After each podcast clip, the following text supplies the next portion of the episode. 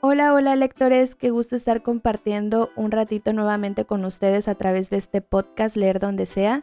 Mi nombre es Gabriela Dorantes y el día de hoy quería compartirles una pregunta que me he estado haciendo desde el año pasado, desde finales del año pasado, y que surge a raíz de estar participando en un grupo de Facebook que fue creado por uno de mis podcasts favoritos que se llama Se Regalan Dudas, que también gira en torno a los libros, al igual que Bookstagram. Aquí también se pueden encontrar recomendaciones, gente que comparte su experiencia leyendo ciertos títulos, todos los meses se realiza también una lectura conjunta donde hay ocasiones que participan los autores y hay otros en los que solamente es una plática entre los lectores participantes. La verdad es que también es un grupo muy muy bonito, muy respetuoso, donde incluso hay gente que ha tenido como la confianza de compartir situaciones y procesos muy personales por los que han estado atravesando y que justo sirven para que otros lectores conecten con ciertas lecturas o puedan como apoyarse de ciertos libros para atravesar de mejor manera esas situaciones en común. Entonces, la verdad sí es un grupo súper bonito y justo a raíz de estar participando aquí fue que en diciembre del año pasado me hice este cuestionamiento que es de lo que va este episodio que creo que va a ser muy cortito pero que igual quería compartirlo con ustedes y es sobre si estamos leyendo cantidad o calidad de libros. Esto surgió a raíz de que en diciembre justamente ya saben que a todos los lectores nos gusta compartir nuestro recuento de lecturas durante el año. A mí en particular me gusta más como el hecho de compartir mi top de lecturas favoritas que tuve durante este periodo de tiempo. Sin embargo, justamente fue el año pasado donde me di cuenta que la mayoría de las personas empezó a compartir en este grupo como el número específico de libros que habían estado leyendo. Entonces también se dio esto de que muchas personas empezaron a comparar sus metas con las metas de otros lectores. Digo, yo sé que esto no es lo más sano que se pueda hacer porque evidentemente sabemos que no todos somos iguales, no todos estamos atravesando por los mismos procesos ni estamos en la misma situación o tenemos las mismas oportunidades. Sin embargo, se los platico porque así fue como se dio y no dudo que también en otras plataformas así sea, que veamos como el avance, progreso, los números de otras personas y surja como ese primer impulso de comparación. Les digo esto porque yo estaba consciente de que no era lo más sano que se debía de hacer, pero también corría mi perfil de Bookstagram para contar el número de libros que había tenido en el 2021. Y justo me di cuenta que era más o menos parecido al número de libros leídos en el 2020. Esto lo hice así porque la verdad es que yo no llevo ninguna aplicación que haga recuento de lecturas en, en números.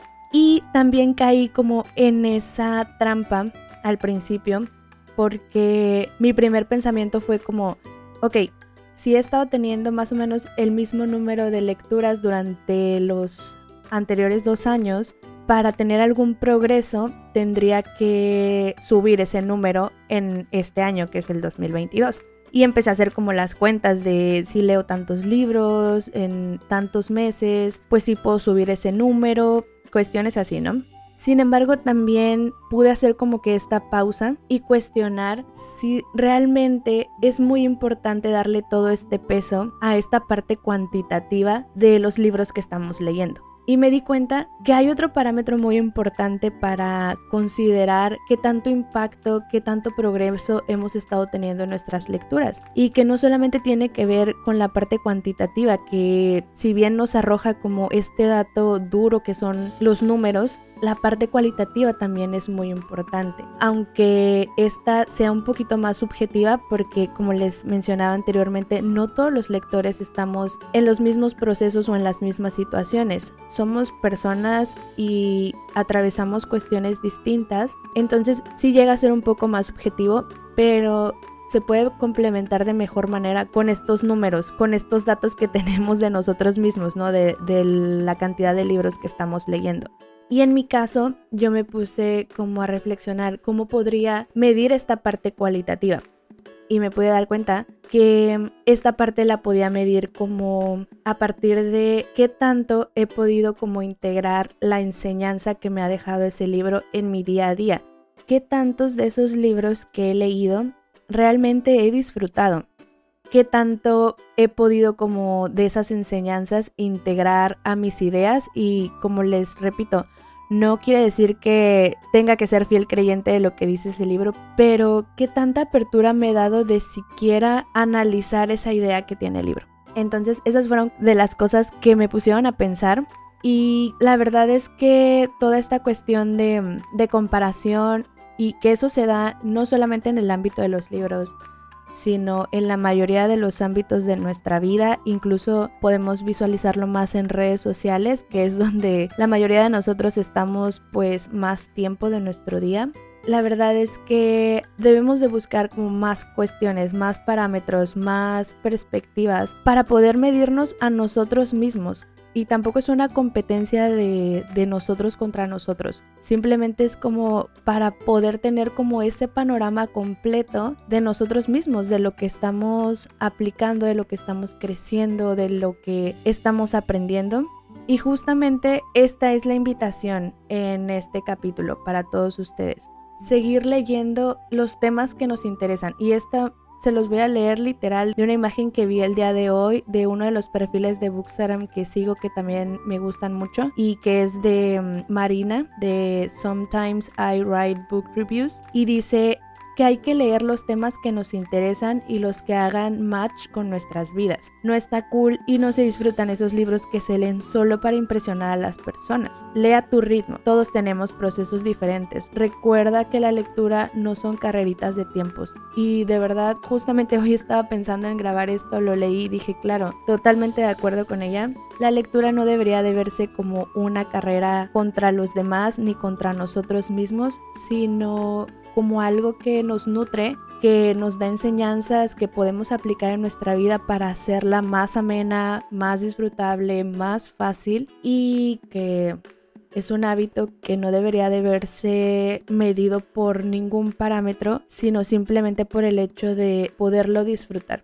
Entonces, esa es mi invitación en, en este capítulo que más allá de, ver a nuestros libros como un dígito más que podemos presumir de haber leído, como tener esa apertura de, de, crear mejor conexión, de crear esa conexión con los demás sin compararnos, sin sentirnos mal, si en algún momento tenemos algún bloqueo lector, si nos pusimos alguna meta que a lo mejor al final del año nos damos cuenta que no pudimos alcanzar o por el contrario también alegrarnos si es que alcanzamos o sobrepasamos esa meta que nos habíamos propuesto, pero no tanto desde la presión o desde la crítica, sino desde el disfrute, desde el compartir y desde el conectar con los demás.